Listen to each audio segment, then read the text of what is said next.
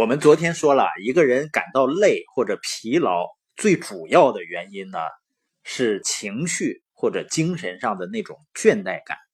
你说人的情绪能对身体产生那么大的影响吗？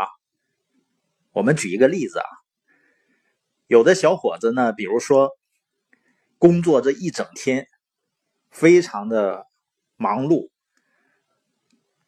回家的路上呢，就昏昏欲睡，自己感觉呢精疲力尽、疲惫不堪，也真的觉得头也疼、背也疼，不想吃饭，只想上床睡觉，而且疲劳的呢，觉得自己得拽着猫尾巴才能上去床。这时候呢，忽然接到个微信，原来是他一直苦苦追求，但是一直约不到的那个女孩，给他发信来说呢。今天晚上有时间，要和他一起看电影去。你觉得这个男孩还会非常疲劳吗？你会发现呢，他腾的一下就从床上蹦起来，眼睛发亮，整个人呢神采飞扬。如果是骑自行车呢，他那个腿肯定就像电动的一样嗖嗖的。而且呢，陪女朋友看完电影呢，又去喝咖啡，一直聊到凌晨三点才回家。你觉得他这时候会很疲倦吗？他可能会因为兴奋过度而无法入睡。你会发现，这个小伙子瞬间的两种截然不同的表现，足以说明了某种问题。就是在他上班的八小时之内呢，这个小伙子是不是真的像他所显现的那么疲惫不堪呢？当然是了，肯定是因为他对工作感到厌倦，或者。对整个生活都感到厌倦，所以我们说啊，情绪上的态度比生理上的操劳更容易让人产生疲倦。但是接到女孩的信息以后，她的表现不一样了，因为她大脑的画面不一样了，她的情绪状态就不一样了，而她身体的感受又会完全不同。乔瑟夫·巴马克博士呢，曾经在《心理学档案》发表了一篇实验报告，就是阐述了一个人的倦怠感是如何导致疲劳的。巴马克博士呢，让几个学生通过一系列非常枯燥无味的试验，结果呢，学生们都感到不耐烦，想打瞌睡，并且呢，抱怨头疼、眼睛疲劳、坐立不安。有些人呢，甚至觉得胃不舒服。难道这些都是想象出来的吗？当然不是了。这些学生还做了新陈代谢的检测，检测结果表明呢，当人们感到厌倦的时候，身体血压和氧的消耗量显著降低；而当工作觉得没有趣儿和没有吸引力的时候，代谢的现象会加速。再比如啊，有的人说是工作量大累的。但你发现，如果同样一个人，他工作一天的时候，他觉得很疲劳，但是让他去爬山呢？爬山所消耗的体力可能会更大，但是呢，他可能会觉得累，但是并不是很疲倦的那种感觉，因为他很兴奋，他喜欢做这个事情。所以，一个人做事的厌倦感，比艰苦的登山活动更容易让你疲劳。哥伦比亚的爱德华博士呢，曾经主持了一项有关疲劳的实验。他持续不断的安排一些令人非常有兴趣的事儿，让一群年轻人呢保持近一个星期不睡觉。他最后在报告中得到的结论是呢，厌倦是唯一降低工作能力的原因。而且呢，如果你从事的是脑力劳动，使你疲劳的，并不是因为你已经完成的那些工作，反而可能是呢你没有做的那些工作。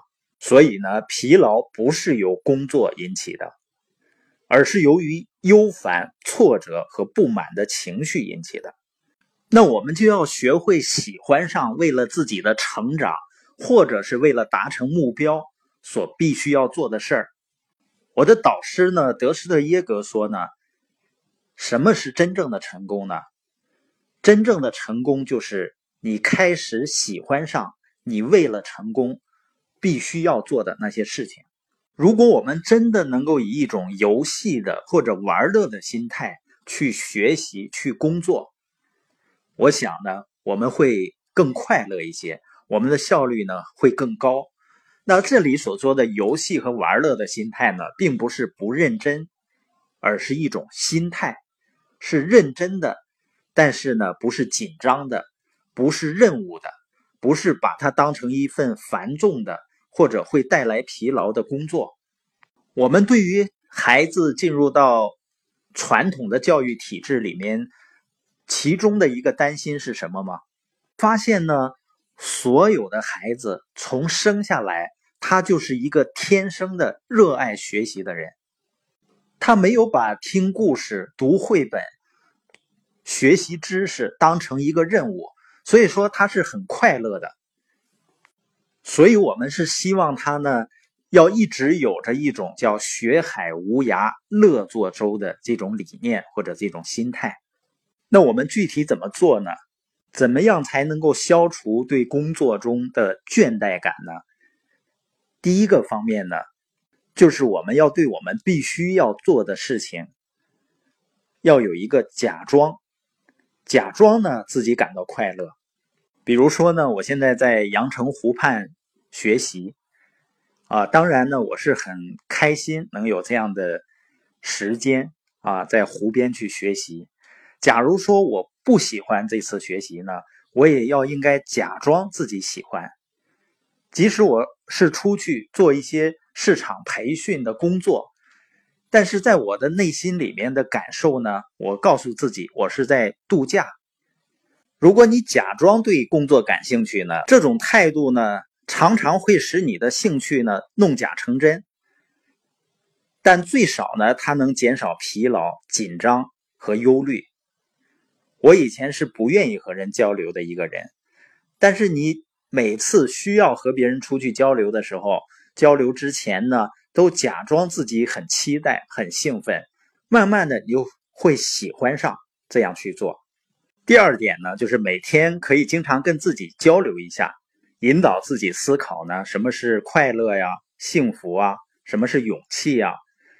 每天跟自己谈一些需要感谢的事儿和人，这样呢，自己的心里就会海阔天空了。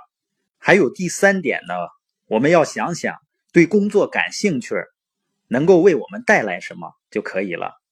因为我们有一半的清醒时间是花在工作上的，如果你不能从工作中得到乐趣儿，可能也很难从别处得到了。既然这件事情一定要做，为什么不开开心心的去享受，或者当成一种游戏去做呢？所以，这就是今天所说的，让生活感到轻松和快乐的第三个原则：不要对做的事情感到倦怠，要让它充满乐趣。